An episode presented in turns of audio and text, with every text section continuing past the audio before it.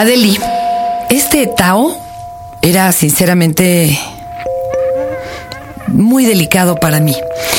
Y es que resulta que los psicólogos argumentan que una como madre no debe nunca sesgar la opinión de los hijos acerca del papá. Es decir, no debemos inclinar la balanza de un lado o del otro. No debo con mis palabras o con mis actitudes hacer que idolatres a tu padre y ni mucho menos que lo odies. Por eso hoy te voy a contar algunas anécdotas a su lado o más bien cómo lo ven mis ojos y mi corazón. Hoy, el Tao de Pedrito. Este es el podcast de Fernanda, de Fernanda Tapia. Podcast por Dixo y Prodigy MSN. Mira, Pedrito, tu papi, es el tercero de seis en los dos de en medio, los llamados hijos sándwich. Pero bueno, yo la verdad no le he descubierto ningún trauma al respecto.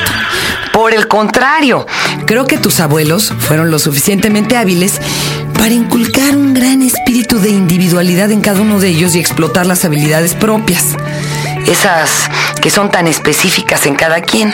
Por eso es que tienes un tío físico especialista en Mac, otro matemático y catedrático de sistemas, pero que es una personalidad en el ajedrez, otro escenografista, una de ellas es diseñadora, la otra es concertista y guitarra en tu familia paterna.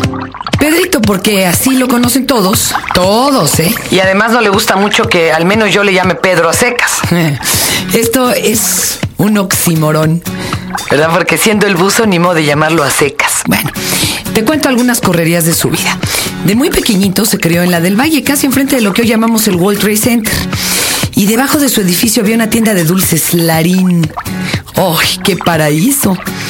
Él alucinaba la escuela, pero fíjate, esto es normal porque como su hermana Ceci, la mayor, era tan aplicada, las maestras lo molían constantemente con, ay, deberías de ser como tu hermanita. Y afortunadamente, Pedrito era lo suficientemente inteligente para terminar alucinando a las retrógradas maestras que hacían comparaciones y no a tu tía, que ninguna culpa tenía de ser como ella quería ser, aplicada y se acabó. Como son una familia muy solidaria, la mamá, tu abuela, lo apoyó y prefirió cambiarlo de escuela. Asunto resuelto. No importaba que ahora tuviera que hacer más viajes con el carro, repartiendo niños por toda la ciudad en diferentes escuelas. Los fines de, de, semana asistía a esas enormes reuniones familiares en casa de tu tía abuela Marga. Y en horas de ocio, toda la familia grababa pequeñas películas caseras con guion y toda la cosa, ¿eh? Y luego se metían a un estudio también casero y les ponían voz. Tu papá, por diversas circunstancias, siempre ha tenido acceso a la tecnología más novedosa de cada época. Muy al revés que tu madre, y eso ya lo irás notando.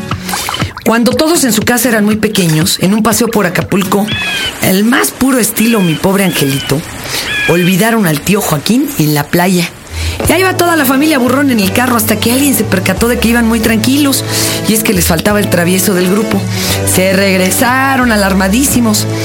Allá tu papi se hospedaba en el hotel de junta donde mis papás solían hospedarse. Y la verdad es que la vida siempre nos llevó en paralelo, pero yo creo que no nos conocimos hasta el momento indicado. En la piscina de su hotel, cuando era chiquillo, tu papi jugaba a hacer apneas. Él todavía no sabía que se llamaban así. Él solo estaba jugando a snorkelear hasta el fondo de lo más hondo. Tenía un visor antiguo redondote de esos que no, no permitían compensar los oídos. Bueno, él, de forma totalmente empírica, descubrió cómo hacerlo, inventó una forma, vamos. Y en la alberca un día encontró una crucecita de oro. Él sabía que eso era una señal. El mar siempre le llamó la atención.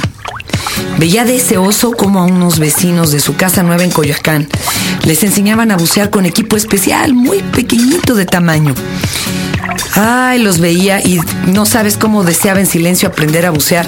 Sus papás nunca iban a probar un entrenamiento así, temiendo que saliera lastimado. Su hermana Ceci, notando la vocación de tu papá, lo disfrazó de busito con un visor viejo, sus aletas y una mochilita, así un backpack en forma de tanque. Claro, tu papá para poderse sumergir con semejante cosa tenía que sacar todo el aire de sus pulmones, pero aún así lo lograba, ¿eh? El tiempo pasó y Pedrito aprendió muy diversos oficios. Como quería tener su dinero propio, después de la secundaria se hizo radiotécnico y reparaba todos los aparatos de la familia. Su elección lógica en la universidad pues era la ingeniería electrónica. Pero a veces lo lógico no funciona en la vida real. ¿eh? La vida no es lógica. Adeli, más bien como que a la vida le gusta sorprendernos constantemente como guionista de película de John Woo.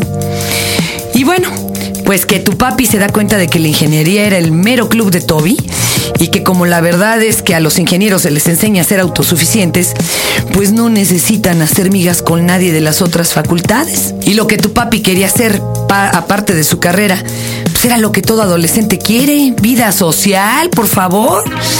Así que se acercó a filosofía. Iba al centro cultural continuamente y ¡zas! Una madrugada, desde, desde la ventana de su salón, que iba descubriendo al equipo de buceo de la UNAM. Eso era mucho más apasionante que jugar dominó con los cuatotes el fin de semana, ¿no crees? Y ya hace unas semanas, sus mejores amigos lo habían sonsacado a irse a la Riviera Maya. Luego los acompañó a la isla Isabela y definitivamente lo que deseaba era bucear. Pero la lógica era que primero terminara su carrera. Afortunadamente aquí tu papá, eh, pues en lugar de escuchar a la aburrida lógica, se lanzó en brazos de esa amante que lo ató por siempre a sus brazos. La mar. Tú te preguntarás, ¿por qué si su profesión es el buceo sabe hacer tantas otras cosas? Bueno, tu papi es muy dedicado y habilidoso. Puso varios restaurantes que como tales no prosperaron, pero esto lo llevó a aprender a preparar comida italiana maravillosa, incluso pizza hecha a mano. O sabe hacer, por ejemplo, perfectamente la carne a la parrilla. ¿Cuántas veces, amigos, ustedes no han ido a una carniza, verdad, así en un jardín y comen pésimo porque el que lo hace ni lo sabe hacer o se le pasa o la deja cruda y de aquí a que la sacan a tu plato ya está totalmente fría. Bueno, eso tiene su chiste. Además, como buen ingeniero, sabe construir hasta el mismísimo horno para las pizzas. Ya lo hizo, de hecho. Este es algo que los ingenieros no pueden quitarse de encima. La mayoría entoye no sé cómo, cómo funcionan las cosas, las desarman y a diferencia de nosotros los simples mortales, ellos sí las vuelven a armar sin que les sobren piezas. Yo recuerdo una anécdota del hijo del inventor de la tele a color, lo tuve yo en, en el 11 y al señor se le antojó algún día eh, estudiar astronomía. Digo, cualquiera de nosotros, ¿qué haría? Ir a comprar un telescopio, ¿no? No, este cuate lo hizo, hasta él pulió sus cristales y demás. Así son. Bueno, eh, radiotécnico, ¿qué más? ¿Qué más sabe hacer? Eh, bueno, es instructor de buceo con y sin tanque. Sabe reparar todo el equipo de buceo, incluso es inspector de esto de los tanques de aire. Es diseñador en computadora, ingeniero de sonido, chef, habla inglés, italiano, portugués, por supuesto español. Su familia fue la primera que tuvo una cámara para grabar en Betamax en México, por lo que grabó durante años obras de teatro, bodas, bautizos. Fíjate, la gente todavía no tenía con qué reproducir el documento, pero intuían que eso era importante conservarlo. Y bueno, su familia tuvo de las primeras computadoras personales. De hecho, en un eclipse total de sol que fue visible en la Ciudad de México, él y sus hermanos lanzaron al mundo de las primeras tomas del eclipse vía internet. Y bueno, tú dirás, con tantas habilidades, lo lógico es que todo mundo en casa se acerque para pedirles favores. A mí, por ejemplo, me diseña el material que luego es incluido en mi página o en las pláticas que doy. A un tío tuyo le diseña stands, les repara el portón en casa, este, el portón a control remoto del garage que siempre se, se descompone. Arregla la puerta de la estufa, rescata a la abuela porque se quedó encerrada porque el pestillo de la página se cerró por sí solo. En fin, siempre está haciendo algo para alguien más. Esto es un rasgo eh, de su parte creadora femenina que tiene muy bien colocada, como se lo dijera su instructora de yoga, porque también hace yoga.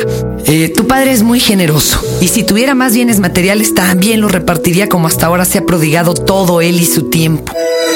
Este fue el podcast de Fernanda, de Fernanda Tapia. Podcast por Dixo y Prodigy MSN.